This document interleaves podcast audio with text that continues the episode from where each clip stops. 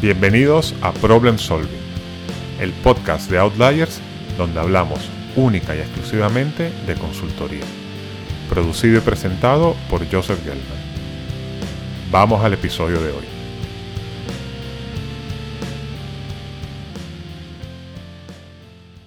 En el episodio 10 hablamos con Tristán Oriol de Capgemini, quien entre otras cosas nos contó las diferencias entre ser consultor y ser manager.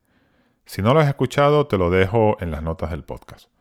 Bueno, hoy vamos a profundizar un poco más en este punto. Es decir, te voy a contar cómo tiene que cambiar tu enfoque cuando promocionas a gerente de proyecto. Y como siempre, te daré unos tips concretos para que arranques con buen pie esta nueva etapa de tu carrera. Yo diría que la carrera de consultor se divide en tres etapas bastante diferenciadas. La primera es desde analista hasta consultor senior que es de lo que más hemos hablado hasta ahora en el podcast.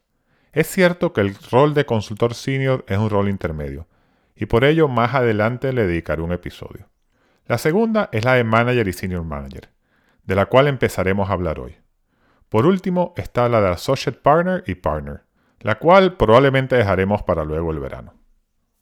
Para hablar de cómo cambia lo que tienes que hacer cuando eres manager, abordaré las siguientes capacidades. Problem solving, Project Management, Team Management y por último Client Management. Como ves, mucho management. Así que ya te imaginarás más o menos por dónde van los tiros. Pero empecemos por el problem solving. Como te he comentado en episodios anteriores, al inicio de tu carrera el problem solving, entendido como tu capacidad para estructurar, realizar y comunicar análisis, es lo más importante. Pues bien, como manager, lo que tienes que hacer ya no es simplemente problem solving, sino más bien Problem Solving Leadership. Como su nombre lo indica, la gran diferencia es que tienes que liderar el problem solving versus hacerlo tú.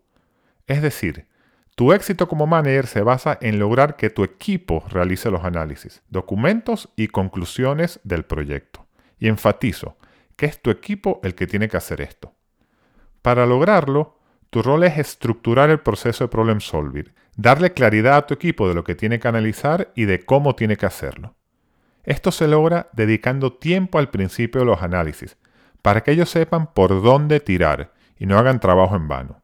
También tienes que identificar los distintos puntos de revisión que necesitas a lo largo de este proceso con tu equipo, ya que si solo les das input inicial y los dejas tirar y no revisas los entregables hasta el final, es probable que lo que llegue no sea lo que esperabas. Buf. Esto suena como mucho trabajo, ¿verdad? Pues lo es, especialmente considerando que es más que probable que dentro de tu equipo tengas algún analista recién llegado que no sabrá mucho. Entonces, aquí viene esta parte del episodio donde te digo, si tienes que quedarte con un solo mensaje de este episodio, que sea con este. Y el mensaje de hoy es, no caigas en la trampa del nuevo manager. La trampa del nuevo manager consiste en decir, Buah, esto mejor lo hago yo resulta más eficiente que tener que explicarlo al equipo. Entonces, me meto yo, lo hago y así ahorramos tiempo. Y si te recalco este tema, es porque constantemente veo esta actitud en nuevos managers. Créeme, estos atajos lo que logran es que tu equipo no aprenda y no será sostenible. Tú no podrás ir haciendo tú los análisis más importantes a lo largo del proyecto. Bueno, quedas avisado. Pasemos ahora al Project Management que es quizás el aspecto más obvio en el rol de manager. Este no tiene mucha ciencia, básicamente se basa en gestionar el proyecto. Para esto, la clave es ser muy organizado. Define bien desde el inicio del proyecto todas las actividades que hay que hacer y los entregables que hay que darle al cliente. Asigna y comunica roles claros a los integrantes de tu equipo y haz un seguimiento constante de este plan de trabajo. Aquí la clave es estructurar bien desde el principio y estar pendiente de las modificaciones que tengas que ir haciendo a lo largo de la vida del proyecto. Utiliza herramientas que visualicen de forma simple la totalidad del proyecto. Puede ser desde un sencillo Excel a otras herramientas un poco más potentes como un Jira. Busca la que se adapta a tus necesidades y usa la más adecuada para tu proyecto. Muy ligado al problem solving y al project management está el team management. Esta es una de las que cuesta, ya que tiene dos vertientes. Por un lado, sacar lo mejor de tu equipo durante el proyecto, pero también tienes que darle coaching e incluso ser un mentor del talento junior en el día a día.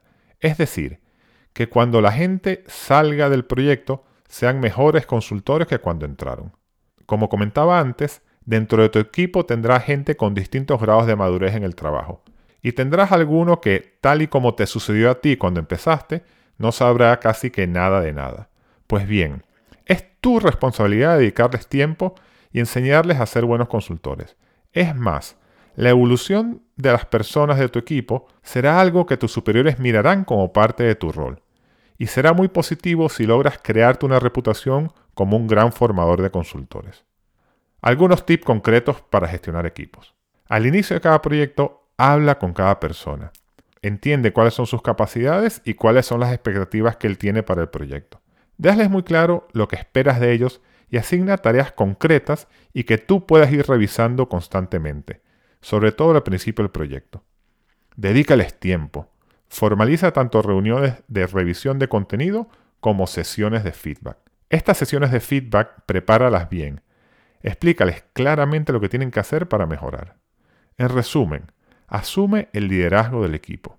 Haz que ellos brillen y así brillarás tú también. Por último, está el tema del client management. Lo que se espera de manager es que establezca una relación fluida con la persona operativa que lleva el proyecto por parte del cliente.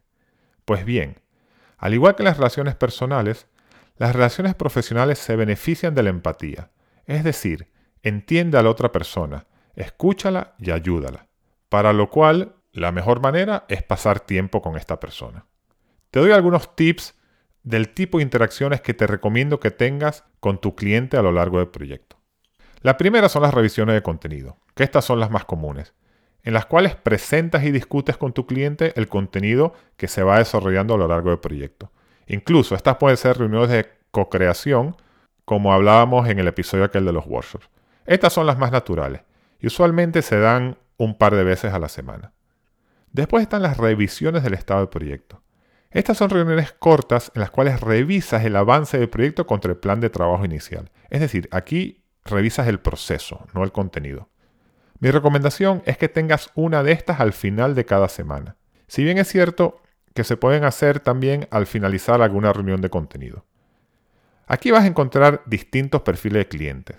Aquellos que quieren estar 100% entendiendo todo lo que haces, pero lo más común es que tengas uno que no tiene el tiempo para dedicarle al proyecto que tú quisieses. En este contexto, es importante que seas tú el que garantice que estas reuniones de seguimiento de proyectos suceden semanalmente. No tienen que ser muy largas. Prepáralas bien y en general podrás despacharlas en 30 minutos. Por último, busca espacios para establecer una relación algo más personal con tu cliente.